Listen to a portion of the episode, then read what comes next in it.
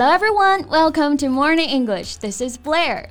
Hello everybody，欢迎大家收听早安英文。This is Jan。节目开始之前呢，先说一个小福利。每周三我们都会给粉丝免费送纸质版的英文原版书、英文原版杂志和早安周边。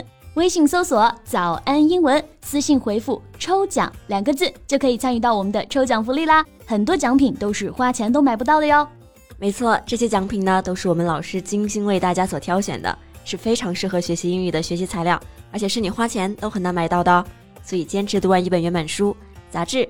或者是用好我们的早安周边，你的英语水平一定会再上一个台阶的。快去公众号抽奖吧，祝大家好运！Agent，你最向往的工作模式是怎么样子的？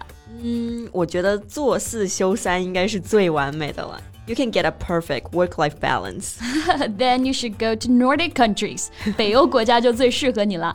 Well, have you ever been there? No, not yet, but it's definitely on top of my list. okay, speaking of which. 最近二零二二年的放假通知出来了，你看了没有？Yeah, well, do you know which word that I see the most? Which one? 调休 It's like everywhere. yeah, I totally get it. 二零二二年春节从除夕这天才开始放假。 Well, which means a lot of people might be celebrating the New Year's Eve on the way home. 对，二零二二年的春节假期呢，就从除夕，也就是大年三十这天才开始放，所以很多人，尤其是离家比较远的，可能就要在路上跨年了。不过应该很多同学会请假啊，提前个一两天回去。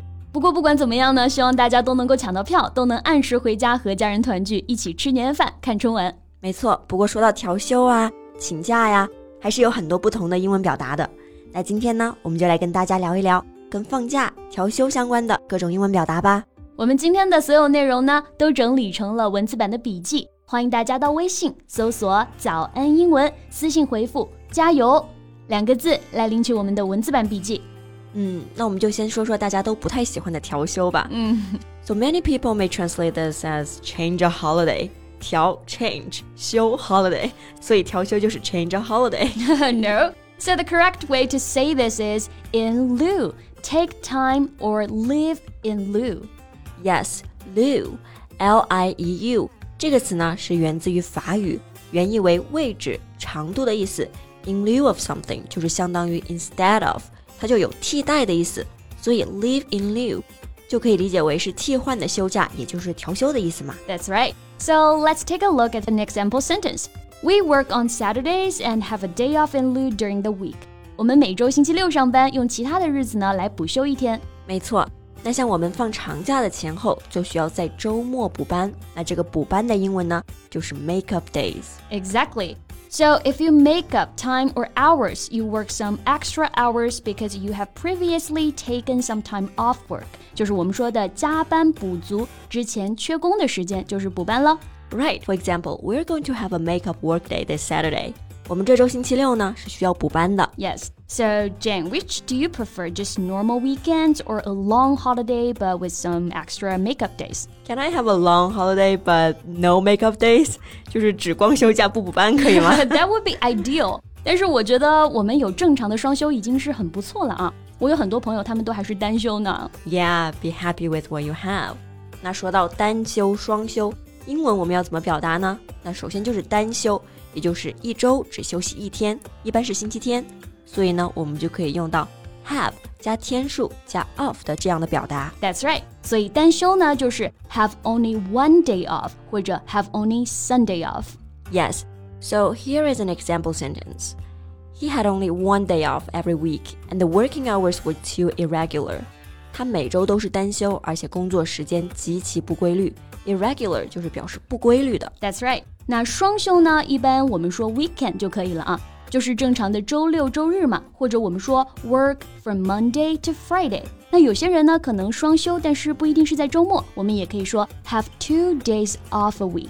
没错，那我觉得单休还不是最可怕的，我觉得最可怕的是单休还得九九六，扎心了。这个九九六啊，之前也有很多同学问我们英文要怎么表达，来，我们一起学习一下。Yes。So 996 means you need to work from 9 a.m. to 9 p.m. for six days a week. Boom! You just got the correct way to say this. 九九六嘛，早九点晚九点，一周六天，所以就是 work from 9 a.m. to 9 p.m. six days a week. That's right. 那因为九九六这个概念呢，现在非常的深入人心，我们也可以直接就说数字 nine nine six。九九六工作时间就是 nine nine six work schedule. Right. So Many young people in internet companies work a nine nine six schedule. 许多互联网大厂的年轻人啊，现在都九九六。对，那好像九九六还不是最可怕的。之前还看到有同学说自己是零零七，就基本是无休吧，相当于 twenty four seven。所以这就是为什么越来越多的人羡慕公务员了啊，因为可以朝九晚五。除了工作呢，还有自己的一个生活时间。嗯，那这个朝九晚五的英文表达呢，就是 nine to five。For example，她有一份朝九晚五的工作，She works a nine to five job。Right。那因为在国外啊，大多数上班族的工作时间呢是从早上九点到下午五点，所以 office worker，也就是我们说的上班族，在俚语里面呢又叫做 nine to fiver。就在 nine to five 后面加上一个 er 后缀，变成指人的就可以了。对，我们来看个句子：Tired of the routine life of being a nine to fiver, Jenny became a backpacker after she retired. Jenny 这个人呢，厌倦了上班族一成不变的生活，所以在退休之后呢，成为了背包客。Yes，那我们一直说的加班，最常见的说法啊，就是 work overtime or do overtime，也可以直接讲它的缩写 OT。Right, so now we're gonna have a role play to help you better understand this. Hey, have you in the middle of something? 你在忙吗? Not at all. What's wrong? 没有诶，怎么了? Do you have any plans after work? Let's go shopping. 下班之后有什么计划呢？我们去逛街吧。Sorry, I have to work overtime. 抱歉，我们今天要加班哦。另外呢，overtime 除了有加班的意思，这个单词呢也可以代表加班费。the money somebody earns for doing overtime. Right. For example, I put in a request for some overtime. 我提出了支付加班费的请求。这里的 overtime 就是指加班费了。没错。 哎，贝贝，你今天晚上有课吗？今天有课呀，怎么了？那你今天就会晚点来喽。没错，这种晚点来啊，可以灵活上下班的时间，我们就叫做 flexible working hours，就是灵活的工作时间，弹性工作制。One thing that I love about our company is the flexible working hours. of course you do. 那还有一些工作呢是有早班、晚班的区别的，就是我们说的轮班啊。英文表达就是 shift。Yes. Shift means a period of time worked by a group of workers who start work as another group finishes.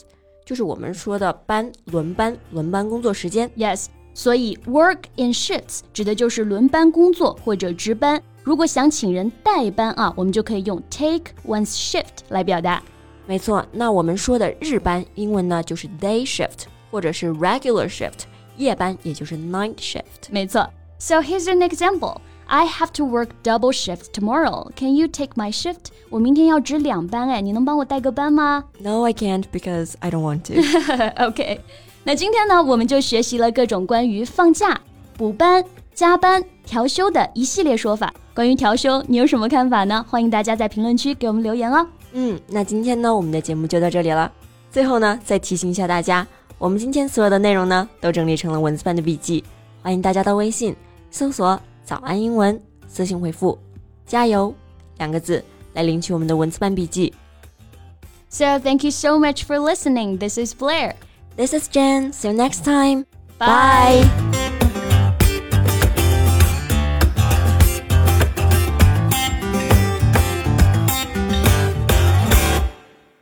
This podcast is from Morning English. 学口语就来早安英文。